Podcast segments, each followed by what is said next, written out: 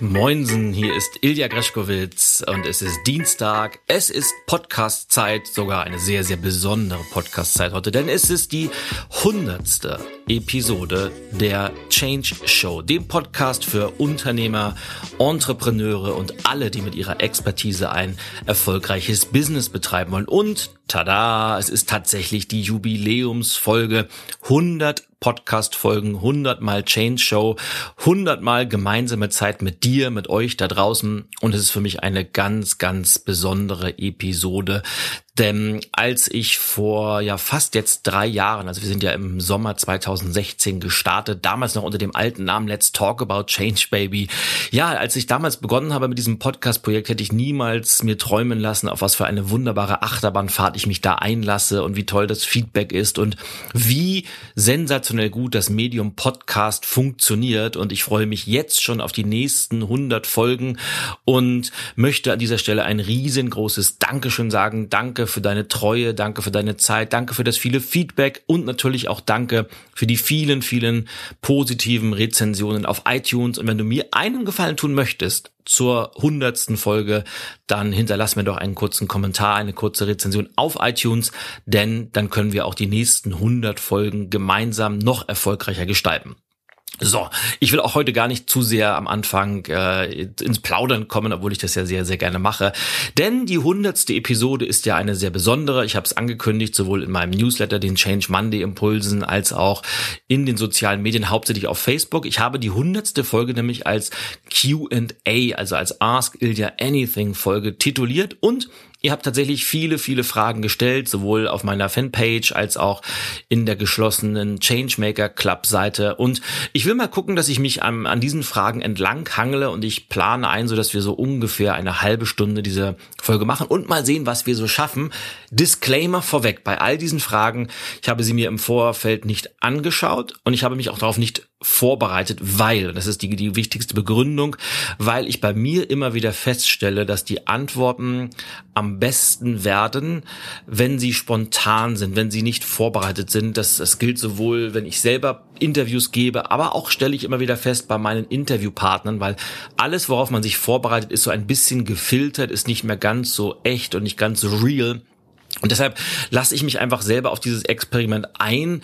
Es mag natürlich auch die ein oder andere Frage dabei sein, mit der ich nicht gerechnet habe, aber das ist dann eben so, das ist das Risiko des Ganzen. Und ich will jetzt einfach mal anfangen. Ich klicke mich jetzt mal durch die einzelnen Fragen durch. Oh, das sind ja eine ganze Menge. Und fange mal mit Frage eins an. Und die erste Frage lautet, was war für dich der größte Lerneffekt? Und da da ein wenig der Kontext fehlt äh, in Bezug auf was, nehme ich einfach mal selber einen Kontext, nämlich was war für mich der größte Lerneffekt der letzten 100 Podcast-Episoden. Das, ich nehme einfach den Podcast als, als Rahmen dafür. Weil es passt nämlich auch zu allem anderen, was man so macht, weil der größte Lerneffekt für mich war und ist und bleibt, Konsistenz ist König. Einfach mal, um diese Alliteration mit den Cars zu benutzen.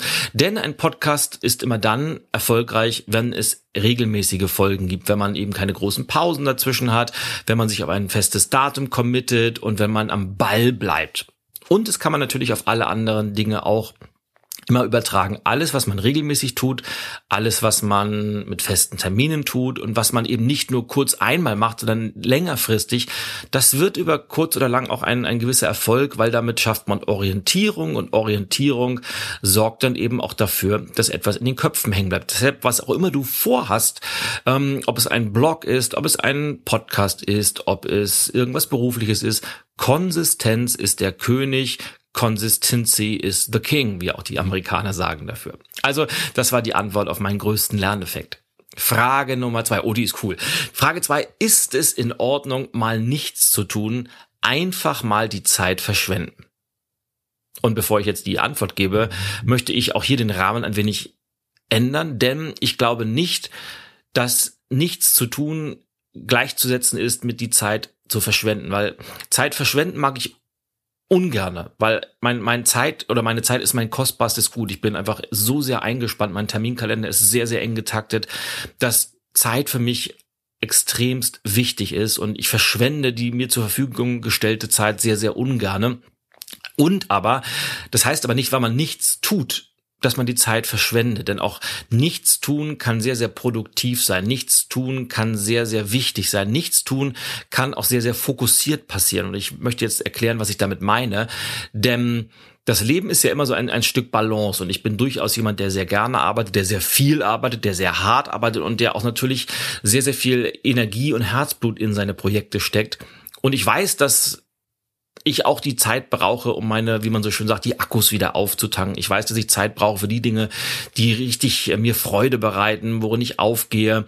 Und natürlich gehört dazu, dass man eben auch chillt, dass man einfach mal es sich gut gehen lässt und ich kenne das äh, gerade am Anfang meiner meiner eigenen äh, Selbstständigkeit, meines eigenen Unternehmertums, habe ich natürlich immer dann, wenn ich mal nichts getan habe, schlechtes Gewissen bekommen, weil ich dachte, oh, jetzt wenn du jetzt hier einfach nur mal abhängst oder chillst oder ein Buch liest oder was auch immer, dann hast du ja, dann arbeitest du nicht an deinem Unternehmen und arbeitest nicht dran, besser zu werden. Habe aber im Laufe der Zeit festgestellt, dass diese Zeiten, wo man vermeintlich nichts tut, dass die enorm wichtig sind, einfach um die eigene Kreativität äh, zu triggern, um die Akkus wieder aufzutanken und es sich einfach gut gehen zu lassen. Und das gehört dazu, wie Yin und Yang zueinander gehören, gehören auch Balance äh, oder also andersrum gehören auch Anspannung und Entspannung zusammen, damit eben alles ein wenig in Balance ist. Ich behaupte also, es ist nicht nur in Ordnung, mal nichts zu tun, man sollte sich diese Zeiten auch gönnen und eventuell sogar fix in den Kalender reinschreiben. Allerdings sollte man das nicht verplempern, sondern man sollte diese Zeit auch wirklich nutzen und mit gutem Gewissen nutzen und man sollte sie genießen. Denn wenn man etwas genießt, dann hat man auch was davon. Und wenn man nichts tut und gleichzeitig ein schlechtes Gewissen hat, das empfehle ich wiederum nicht. Tja, Frage Nummer drei. Was ist dein Antrieb? Und das ist eine durchaus vielschichtige Frage. Ähm, zum, zum einen sind, ich glaube, mein, mein Hauptantrieb ist äh, oder mein Warum und wofür, wie man so schön sagt, sind äh, mit, mit großer Wahrscheinlichkeit meine beiden Kinder meine Familie, äh, für die ich äh, mit, mit ganz, ganz viel Leidenschaft und Herzblut das tue, was ich tue, weil ich ganz einfach weiß, dass es mir nicht nur um Geld verdienen geht, sondern ich möchte meinen, gerade meinen beiden Kindern ein, ein ganz, ganz tolles Leben ermöglichen. Ich möchte, dass sie äh, gut aufwachsen. Ich möchte, dass sie alle Chancen im Leben haben.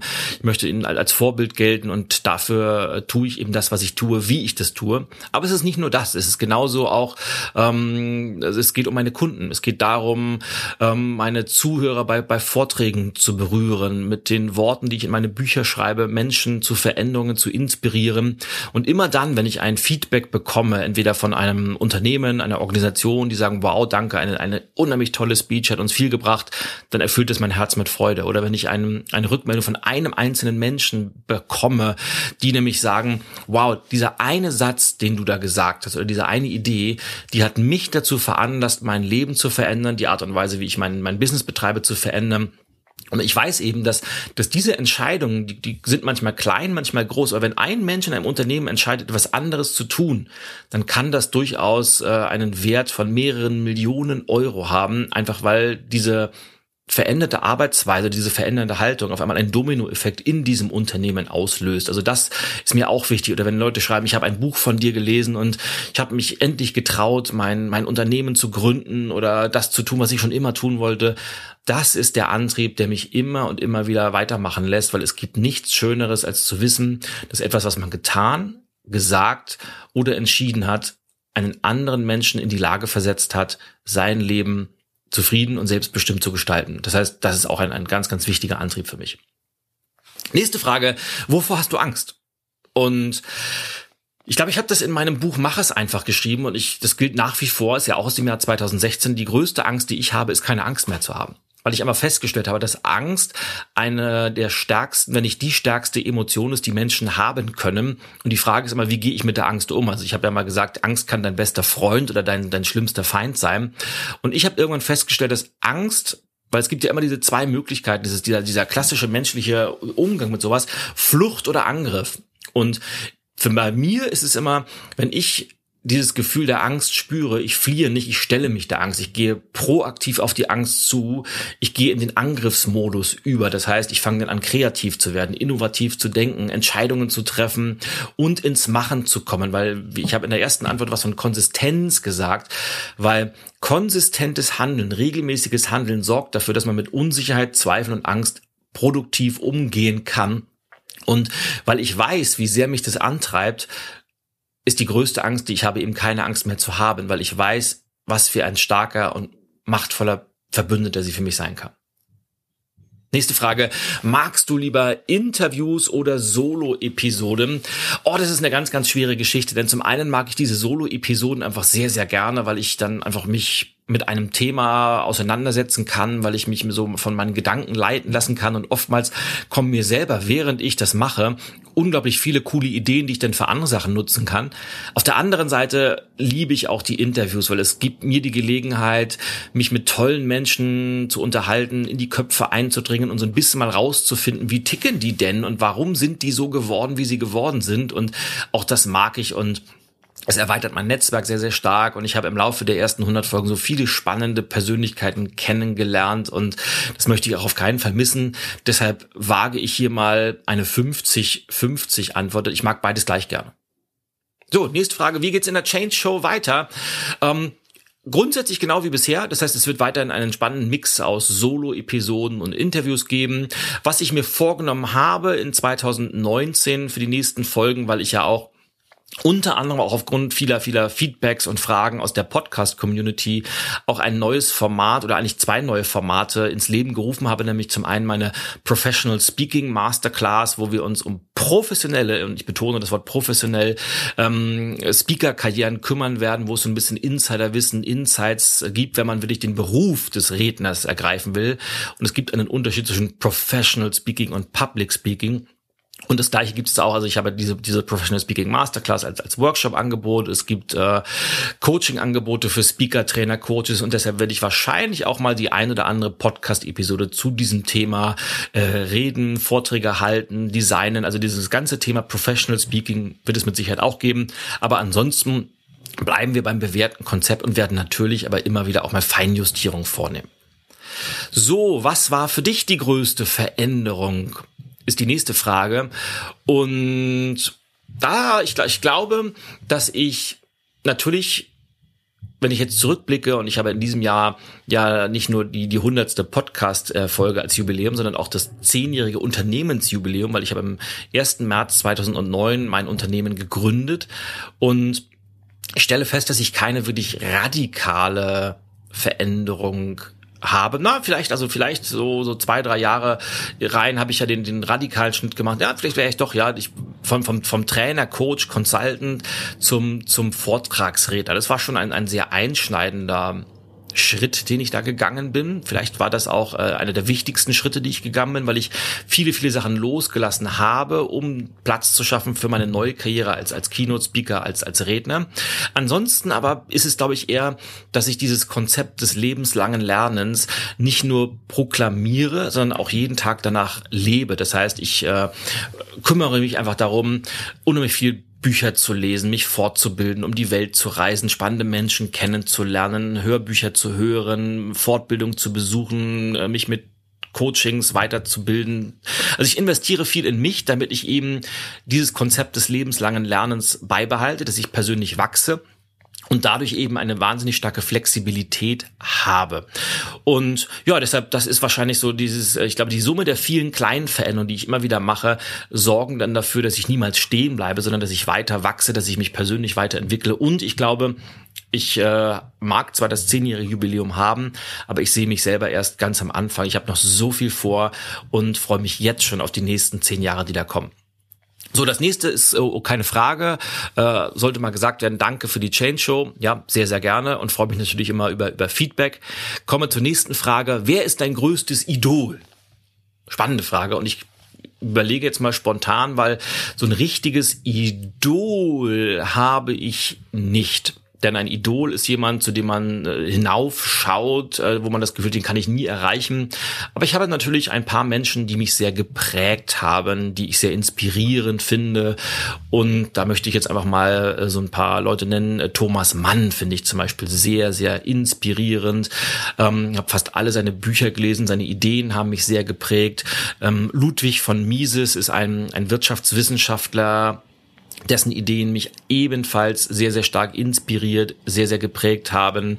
Ähm, meine Eltern möchte ich nennen, also von, von denen habe ich wahnsinnig, wahnsinnig viel gelernt und Ansonsten inspirieren mich einfach Menschen, die ihr Ding machen. Mich inspirieren Menschen, die selbstbestimmt handeln und mich inspirieren Menschen, die sich trauen, sie selbst zu sein. Also die auch mal den unbequemen Weg gehen, die nicht das machen, was alle machen. Und ich bin ja gerade in einer Branche unterwegs, wo extrem viele Sachen immer gleich gemacht werden, wo kaum noch individuelle Inhalte gefragt sind, sondern jeder plappert vom anderen was nach und äh, alle machen das Gleiche und ganz, ganz, ganz, ganz wenige trauen sich wirklich, sie selbst zu sein. Und diese Menschen, die das machen, die finde ich sehr inspirierend und die gehören auch zu denen, die ähm, mich sehr, sehr stark geprägt haben. So, zur nächsten Frage. Wie findet deine Frau bzw. die Kinder deine zahlreichen Geschäftsreisen ohne sie? Naja, nicht so cool, logischerweise, weil wir verbringen natürlich gerne Zeit und ich mag auch immer die, die wenigen Gelegenheiten, wo sie mich mal begleiten können. Allerdings ist es ja so, und vielleicht ist es auch mal so ein kleines äh, Geheimnis, ich weiß nicht, ob ich das jemals verraten, aber meine, meine Frau ist ja ganz normal, äh, ist sie nicht meine Frau, wir sind ja nicht verheiratet, sondern wir, wir leben ja, wie man so schön sagt, in wilder Ehe zusammen, äh, seit, seit vielen, vielen Jahren. Aber sie ist ja ganz normal angestellt in einem äh, normalen Unternehmen. Das heißt, äh, sie muss wie, wie ganz, ganz viele Menschen da draußen auch, äh, auch hat nur sechs Wochen Urlaub im Jahr zur Verfügung und meistens, wenn ich unterwegs bin, äh, muss sie arbeiten. Und meine Kinder gehen logischerweise zur Schule. Und das heißt, auch da müssen wir uns an Ferienzeiten halten. Das heißt, auch wenn ich sie gerne mitnehmen würde, dann äh, geht das natürlich nicht immer. Und von daher äh, bin ich halt viel, viel alleine unterwegs. Aber, und das ist der entscheidende Punkt, wir nutzen einfach die Zeit, die wir zur Verfügung haben, sehr, sehr intensiv. Das heißt, wir, wir planen immer, immer am Jahresende schon unsere Familienurlaube. Wir planen Wochenenden, die wir gemeinsam verbringen und nutzen einfach die Zeit sehr, sehr intensiv. Das heißt, mir kommt es da vor allem auf Qualität an. Und umgekehrt, wenn ich mal so zurückblicke, ja, ich bin extrem viel unterwegs, das ist ganz einfach so. Aber, und jetzt kommt das große Aber, wenn ich mich zurück erinnere, an die Zeit, als ich noch Geschäftsführer bei Karstadt war. Dann, da habe ich ja zu Hause gewohnt und habe jede Nacht in meinem eigenen Bett geschlafen, also bis die paar wenigen Dienstreisen, die ich auch da natürlich gemacht habe. Aber vom Grundsatz war ich eigentlich zu Hause. Aber ich hatte eigentlich sechs Tage Woche manchmal sogar sieben Tage Wochen, so gerade im Weihnachtsgeschäft etc. Bin morgens so ja, Viertel nach sieben, halb acht aus dem Haus, bin abends gekommen zurück so zwischen acht und neun. Das heißt, ich war eigentlich, obwohl ich zu Hause war, nie zu Hause. Und wenn ich zurückblicke, bin ich eigentlich heute A, sowohl quantitativ mehr gemeinsam mit meiner Familie unterwegs, aber eben auch qualitativ. Und vor allem ist es die Qualität der Zeit, die man miteinander verbringt und nicht die Quantität. Und das ist so wahrscheinlich meine Antwort auf diese Frage. Nächste Frage. Wo siehst du die Zukunft von Unternehmen? Welche Veränderungen wird es in Organisationsstrukturen geben müssen? Die Zukunft von Unternehmen, ähm, ich hoffe, dass das klassische Unternehmertum auch sich noch entfalten darf und dass es nicht zu viele Restriktionen von Politikseite bekommt, die hauptsächlich äh, sämtliche Formen von Wirtschaftswissenschaften komplett ignorieren und ähm, Ideologien und persönliche Vorlieben davor stellen. Aber das ist äh, vielleicht mal ein Thema für einen eigenen Podcast.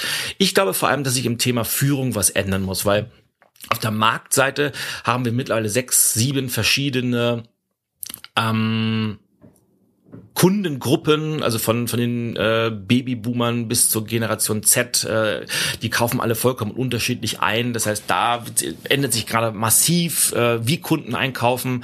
Auf der anderen Seite gilt es auch für die Unternehmen selber. Das heißt, die, die Teams werden immer diverser, jung und alt arbeiten zusammen mit unterschiedlichen Werten. Und ich glaube, da muss sich das Thema Führung ganz, ganz stark anpassen. Also dieses klassische Top-Down-Führen wird nicht mehr lange gut gehen auch dieses äh, Thema Veränderungskultur, Unternehmenskultur, Boss entscheidet, der Rest setzt um. Also dieses ähm, Steuern und Kontrollieren das ist nicht mehr angesagt, sondern es ist, geht vor allem viel um, um Co-Kreation. Es geht darum, flache Hierarchien zu schaffen. Es geht darum, dass die einzelnen Menschen Verantwortung übernehmen können und müssen, um dann eben als Team erfolgreich zu sein.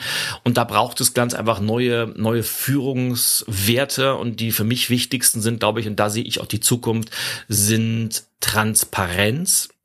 Es ist Klarheit und es ist vor allem Empathie. Mit diesen drei Werten wird man als Führungskraft, als Unternehmer in der Zukunft sehr, sehr gut aufgestellt sein, um eben sich diesem Wandel anpassen zu können, der rund um uns immer intensiver wird. Was rätst du einem angehenden Change Coach für den Start in die Selbstständigkeit? Ähm, zum einen würde ich erstmal ganz, ganz wichtig immer egal ob man jetzt Coach werden will, ob man als Trainer unterwegs sein will, ob man als, als Redner unterwegs sein will. Ich glaube, man sollte sich nicht zu sehr über die Rolle definieren, sondern über die Expertise. Das heißt, wenn du Change Coach werden willst, frag dich, wer ist meine Zielgruppe, was habe ich an Background und warum bin ich überhaupt Change Coach? Warum kann ich denn überhaupt meinen Kunden helfen? Also da kommen wir zu dem Thema Erfahrung, zum Thema Expertise. Worin bist du richtig gut? Und das heißt, egal was für ein Business man sich aufbaut, man sollte immer einen Businessplan haben. Und zwar das Business in den Vordergrund stellen, sich selber wie ein Business behandeln. Und vielleicht ist das die, die erste Teilantwort darauf. Selbst wenn du als Change Coach in die Zukunft gehen willst, behandle dich selber wie ein Business. Das heißt, egal was du tust, was du entscheidest, tu so, als ob du dein Business bist und triff jede einzelne Entscheidung nicht auf, auf der Basis, wie würde ich das als Mensch machen, sondern wie würde ich als Unternehmer entscheiden. Darauf das heißt natürlich, du hast eine gewisse Professionalität auf einmal drin, weil Natürlich, äh, ich kenne ganz, ganz viel, die äh, machen dann Sachen umsonst, äh, die, die äh, Hauptsache Sichtbarkeit und naja, und man muss natürlich gucken, dass man das Business, das eigene Unternehmen, die eigene Selbstständigkeit auf ein solides Fundament setzt, damit man eben auch äh, langfristig am Markt bleiben kann. Also sich selbst wie ein Business behandeln. Und ich würde natürlich gucken, was kann man an zusätzlichen Optionen aufbauen, weil ich kenne ganz, ganz weniger. Ich kenne eigentlich gar keinen Menschen, die ausschließlich als Coach unterwegs sind, sondern Coaching ist eine Form, die eigene Expertise an den Markt zu bringen. Coaching ist eine Form, anderen Menschen zu helfen. Die Frage ist, wenn man Experte für ein Thema XY ist, wie kann man vielleicht sich noch andere Ideen ausdenken, abseits des Coachings, einfach um, um eine gewisse Diversifikation reinzubekommen. Wichtig ist dann aber von vornherein zu gucken, wie will man sich positionieren, wie will man an Kunden kommen, wie sieht das Marketing aus, wie ist mein Vertrieb. Also nichts dem Zufall überlassen, sondern einen sehr, sehr klaren Businessplan entwickeln. So, nächste Frage. Was war deine Lieblingsfolge der ersten 100? Oh, das ist natürlich eine ganz spannende Frage und ähm, ich überlege, wenn ich so zurückgucke und ich entscheide mich, oh, es waren so viele coole Gespräche. Ich entscheide mich für das Gespräch, das ich mit Ina Rudolph geführt habe. Das war eine ganz, ganz tolle Geschichte und ich weiß gar nicht, welche genau es ist. Also das Interview mit Ina Rudolph, das ich in der Factory geführt habe, es war irgendwann im Herbst letzten Jahres das wahrscheinlich meine Lieblingsfolge. Ui, und jetzt, oh, jetzt kommt, jetzt kommt eine Frage, uh, da hätte ich mich vielleicht doch vorbereiten sollen, weil das, äh, was ist deine Interpretation von Liebe? Und das ist natürlich etwas, was äh, durchaus ins Philosophische reingeht. Ich glaube, Liebe ist eine Emotion, eine sehr intensive Emotion, die man gibt ohne etwas dafür zurück zu erwarten. Und wenn man diese bedingungslose Liebe gibt, kommt meistens auch Liebe zurück. Und es ist vor allem Menschen so zu akzeptieren, wie sie sind, mit allen Stärken, aber auch mit allen Schwächen, sie besonders wegen dieser Schwächen zu lieben und sich einfach radikal dem anderen zu öffnen, einfach sich zu teilen, äh, zu zeigen, wer man ist und eben auch ähm, um mal äh, eine, eine, eine weitere Floskel vielleicht zu benutzen, diese, diese Masken abzulegen. Und wenn man das macht und zwei Menschen das gleichzeitig machen, wenn man quasi eben nicht auf der intellektuellen Ebene miteinander kommuniziert, sondern wenn man, wenn, wenn die beiden Kerne von zwei Menschen sich miteinander verbinden, dann entsteht, glaube ich, diese Emotion, die man Liebe nennt und die man schwer in Worte fassen kann, einfach weil sie nur fühlbar ist. Ich hoffe, das hat jetzt einigermaßen Sinn gemacht. So, nächste Frage. Gibt es ein neues Buchprojekt? Gibt es tatsächlich, es kommt ein neues Buch raus äh, mit großer Wahrscheinlichkeit im April. Und zwar ist es ein weiteres internationales Buch, das ich mit äh, meinem neuen amerikanischen Verlag Mango Publishing herausbringe sein Verlag, der in Miami sitzt und ähm, das ist das neue Buchprojekt und äh, das ist auch schon fix in, in, in trockenen Tüchern und parallel äh, bin ich gerade dabei und das ist das Spannende, was viele Leute immer nicht nicht verstehen. Ich habe, glaube ich, gerade drei große Ideen im Kopf, äh, zu denen ich auch jeweils ein, ein komplettes Buch schreiben könnte und ich muss gerade so ein bisschen sortieren, ähm, an, an welches ich mich jetzt ranwage, um das als nächstes auf den Markt zu bringen. Aber das das übernächste Buchprojekt, nachdem das schon jetzt schon fertig ist, äh, wird dann im Jahr 2020 erscheinen, aber ähm, die Arbeit beginnt jetzt im Frühjahr bei mir. Das kann ich aber auf jeden Fall schon mal ankündigen. Also das sei gesagt, ich habe noch, habe ich äh, so, so, so viele Ideen und Konzepte im Kopf, mit denen ich mich in, in Form eines Buches auseinandersetzen würde. Also ihr könnt euch äh, noch auf viel, viel Input freuen. So, und jetzt habe ich noch, äh, komme langsam in den Endspurt.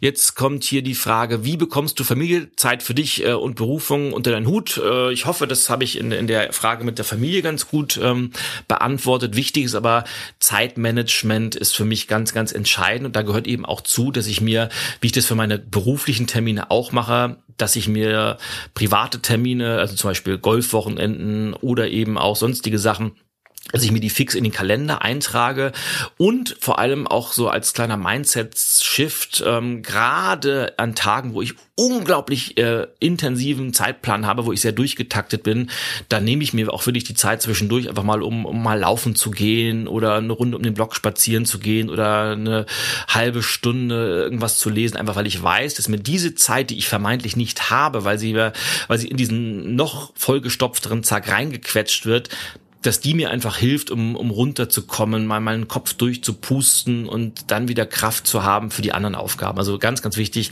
sehr, sehr ähm, bewusste Planung und sehr, sehr bewusster Umgang mit dem Ganzen und dann kriege ich das auch ganz gut unter einen Hut. Dann haben wir noch die Frage, was war deiner Meinung nach dein bisher größter Erfolg und dein bisher größter Fehler?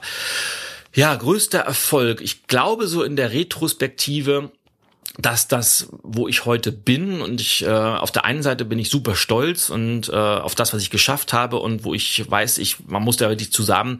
Ich habe ja nachdem ich meinen meinen Job als Geschäftsführer im, im Handel gekündigt habe, wirklich bei null angefangen, also bei mit null Kunden, null Netzwerk. Ich war 0,0 bekannt, also ich habe wirklich mit null angefangen. Ich hatte finanzielle Reserven für knapp drei Monate und wenn bis dahin kein Geld reingekommen wäre, dann hätte ich ein Problem gehabt. Also das muss man wissen wenn man, wenn ich jetzt diese Frage beantworte, weil wo ich heute bin, würde ich äh, aus, aus meiner eigenen Definition als super erfolgreich bezeichnen, auch wenn ich natürlich weiß, dass ich äh, für die Zukunft noch ganz, ganz viel vorhabe, dass ich noch große Ziele, große Träume, große Visionen habe. Aber so als, als Zwischenfazit würde ich mich selbst als sehr, sehr erfolgreich bezeichnen. Und ich glaube, dass der größte Erfolg ist, dass dieser Erfolg nicht zufällig entstanden ist, sondern dass es wirklich das Resultat ist, dass ich mich äh, ganz am Anfang hingesetzt habe und ähm, zwar hatte ich keine, wie, man das oft, ich hatte keine wirkliche Vision, wo man sagt, das ist meine Vision und so will ich mal in zehn Jahren sein, sondern nee, ich hatte eine Idee und hatte eine Ahnung, was ich machen wollte aber ich hatte nie wirklich eine Vision. Aber was ich hatte,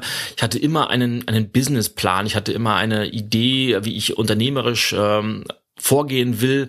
Und das heißt, das Ganze ist nicht zufällig entstanden. Also zum Beispiel habe ich mir damals im Jahr 2011, 2012 die, das den Plan gemacht, die Strategie gehabt. Du willst, solange du Ideen hast, jedes einzelne Jahr ein Buch herausbringen. Und das habe ich gemacht. Also ich seit 2012 ist von mir jedes Jahr mindestens ein Buch pro Jahr auf den Markt gekommen. Auch dieses Jahr wird es der Fall sein. Auch nächstes Jahr wird es der Fall sein. Und das Ergebnis ist einfach, dass ich äh, mittlerweile schon viele hunderttausende meiner Bücher verkauft habe. Und das gilt genauso für, für meine Rednerkarriere. Auch da, das Ganze ist nicht zufällig entstanden. Das heißt einfach, wenn man seriös und eben nicht so dieses klassische Herzensthema, bla bla bla, weil damit kommt man nicht voran. Wenn man sein, sein Business auf ein stabiles Fundament setzt, dann wird da auch was draus vorausgesetzt. Man weiß, worüber man spricht, man hat eine gewisse Expertise. Also das ist, glaube ich, ein, der Erfolg, wo ich sehr, sehr stolz drauf bin.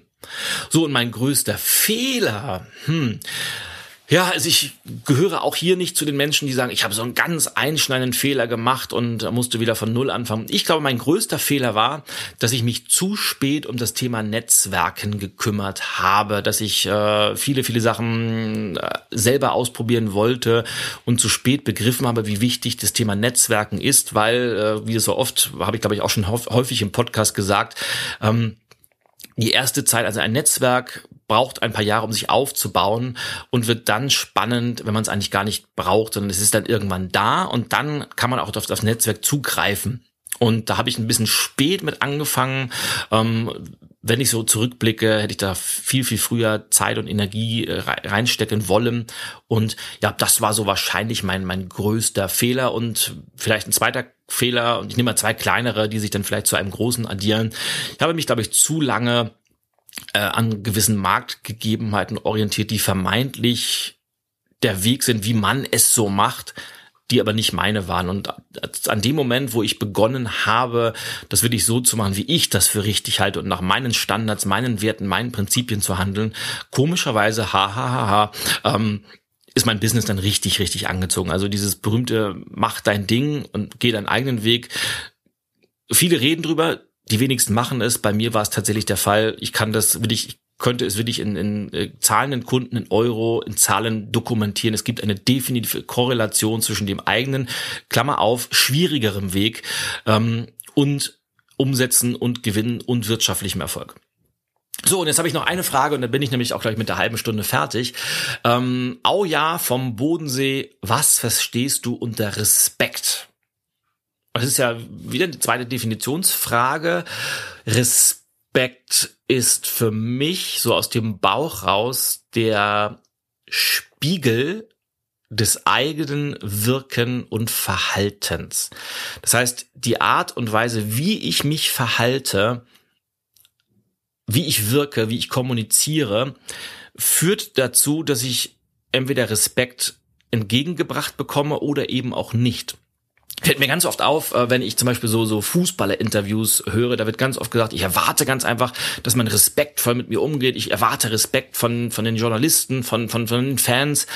Und da fällt mir immer wieder auf, Respekt ist nichts, was man einfordern kann, weil Respekt bekommt man wenn man irgendwas tut oder wenn man etwas nicht tut, wenn man sich äh, auf eine bestimmte Art und Weise verhält.